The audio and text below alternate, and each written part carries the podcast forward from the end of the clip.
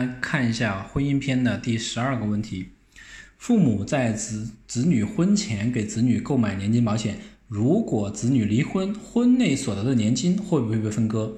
男大当婚，女大当嫁，结婚是人这辈子最重要的事情之一。但是，随着时代的发展，年轻人对待爱情和婚姻的态度更加开放，有时小两口因拌一句嘴就要离婚，可把父母给愁坏了。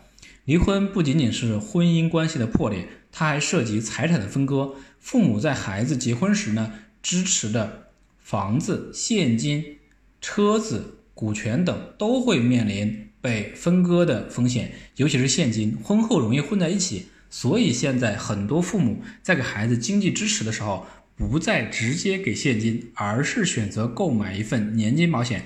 可是有的父母仍担心。父母在子女婚前为其购买年金保险，子女婚内所得的年金是子女的个人财产还是夫妻共同财产？如果子女发生婚变，这笔年金会不会被分割？接下来呢，我们分析最常见的两种情况。第一种情况，单独投保年金保险，投保人是父亲，被保险人是子女，子女领取年金。对于领取年的年金是否完全属于子女个人？目前有一定的争议，主要观点有两个：一，该年金被视为父母对子女个人的单独赠与，即使发生婚变也不会被分割；二是领取的年金，二领取的年金超过所交保费部分，则被视为投资所得，属于夫妻共同财产，因此呢会被分割。在实际操作过程当中呢，因为领取的年金超过所交保费需要很长时间。以十年交为例，领取的年金超过所交保费需要二十年以上，所以呢，即便会被分割，很多人也还是选择这种架构投保。第二种情况呢，同时投保年金保险和复利账户，年金保险和复利账户的保单架构相同，投保人是父亲，被保险人是子女。建议将复利账户领取人设定为投保人，也就是父亲，先由父亲代替子女领取年金。因为子女暂时没有领取权和所有权，所以呢，年金不会被分割。据悉，目前人们在购买年金时，多数都是配合复利账户同时购买。只要做好复利账户的领取设置，即使发生婚变，年金也不会被分割。所以大家放心大胆的可以给自己的孩子或自己进行配置。我们看一下法律条文如何约定的。婚姻法的第十七条，夫妻在婚姻关系存续期间所得的个人财产，非归夫妻共同所有。五条，第一，工资、奖金；第二，生产经营的收益；第三，知识产权的收益；第四，继承或赠与所得的财产。但本法第十八条第三项规定的除外。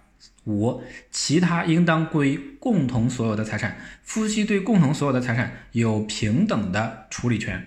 第十八条，我们看一下，有下列情形之一的为夫妻一方的财产，也是五条。第一，一方的婚前财产；二，一方因身体受到伤害获得的医疗费、残疾人生活补助费等费用；三，遗嘱或赠与合同当中确定只归夫或妻一方的财产；四，一方专用的生活用品；五，其他应当归一方的财产。第十九条呢？夫妻可以约定婚姻关系存续期间所得的财产以及婚前财产归各自所有、共同所有或部分各自所有、部分共同所有。那约定呢，应当采取书面形式；没有约定或约定不明确的，适用于本法第十七条、第十八条的规定。夫妻对婚姻关系存续期间所得的财产以及婚前财产的约定，对双方具有约束力。夫妻对婚姻关系存续期间所得的财产约定归各自所有的，夫或妻一方对外所负的债务，第三人知道该约定的，以夫或妻一方所有的财产进行清偿。我们来总结一下：父母在子女婚前给子女购买年金保险，如果子女离婚，婚内所得的年金会被分割。呃，分为两种情况，第一种情况呢，单独购买年金保险。观点一呢，父母对子女的个人赠与不分割。观点二呢，年金超过本本金部分为投资所得，分割超出部分的现金价值。那年金保险和复利账户这是第二种投保方式。那么说这种投保方式的话是不分割的。这个呢，是我们针对父母在子女婚前给子女购买年金保险，如果子女离婚，婚内所得的年金会不会被分割的问题的一个分享。感谢您的收听。